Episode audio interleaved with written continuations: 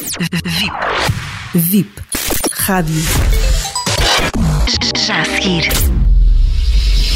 Rui Caldevila com Se Amanhã Acordasses Vivo.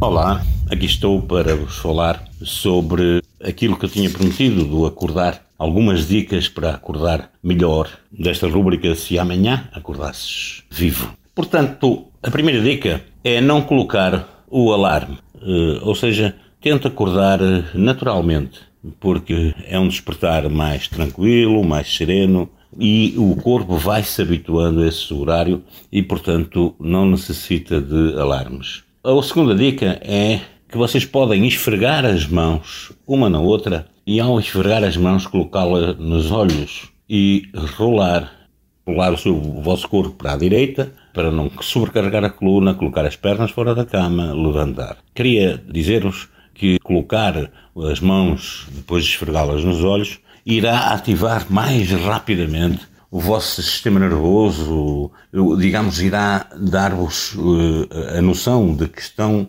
realmente uh, despertos, acordados.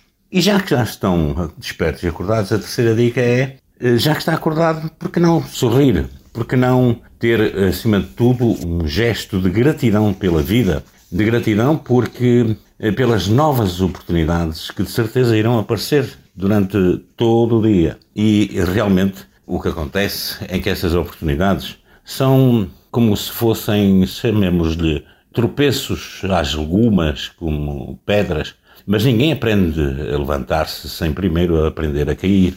E o que acontece é que, se vocês repararem, mesmo em crianças, quando isso acontece, a primeira coisa que fazem é colocar as mãos nos joelhos, por exemplo, que se ficaram machucados, e então as mãos são um objeto de cura importante.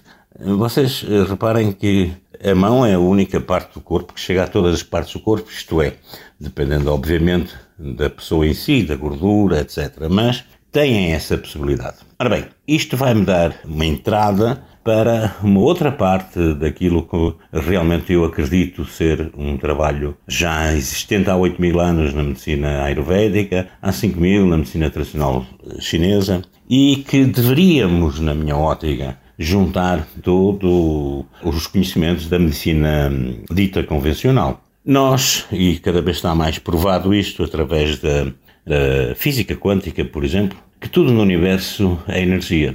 E esse universo, eh, pelo jeito, eh, e há controvérsias em termos de datas, mas começou a aparecer há 15 bilhões de anos. Eh, na verdade, hoje a física quântica até nem acha que seja só um universo, mas multiversos, ou seja, vários universos. Nós somos 7,7 milhões de pessoas neste momento na, na Terra. Terra que tem 3 milhões de espécies e uma que já estão classificadas, provavelmente até existiram mais, e, e uma das espécies é a espécie humana. E vocês reparem que nós damos tanta importância a nós próprios que esquecemos, por exemplo, que este universo continua em expansão e retração. E isto, dentro das medicinas mais orientais, é comum pensar-se assim. Reparem, porque o coração expande e retrai-se, os pulmões idem aspas, ou seja, nós somos um movimento constante de expansão e retração.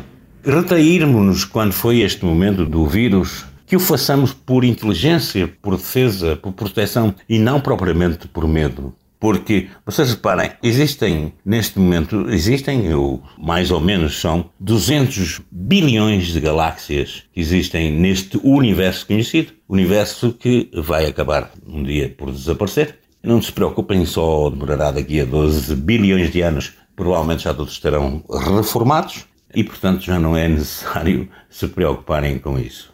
Nós vivemos dentro destes 200 bilhões de galáxias. Há uma que é a Via Láctea, que nós chamamos-lhe assim, que só tem 100 bilhões de estrelas. Ora, por incrível que pareça, nestes 100 bilhões de estrelas existe uma que tem sete planetas à sua volta, sendo o terceiro a Terra.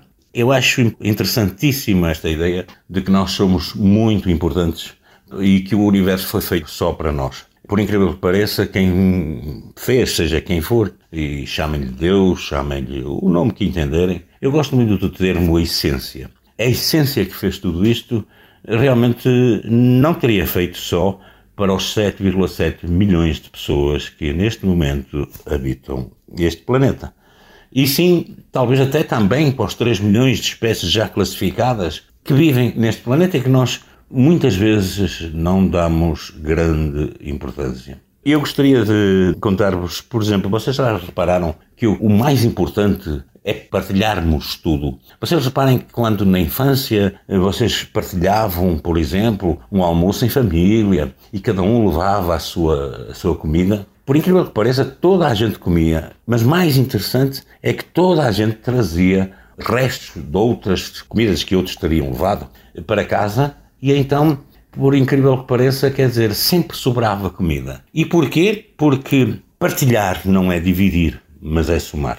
Eu quero partilhar convosco estas ideias de forma a que possamos somar cada vez mais pessoas a pensarem desta forma que nós somos energia e tudo é energia. E a partir disto, desta energia, eu irei desenvolver outras ideias daquilo que acredito, mas sinceramente Será que eu estou certo? Eu julgo que sim, pelas experiências de mais de 40 anos que tenho. Queria-vos dizer também aquela frase sempre muito importante: não há médicos especiais, não há terapeutas especiais, mas há pacientes especiais. Seja você um paciente especial.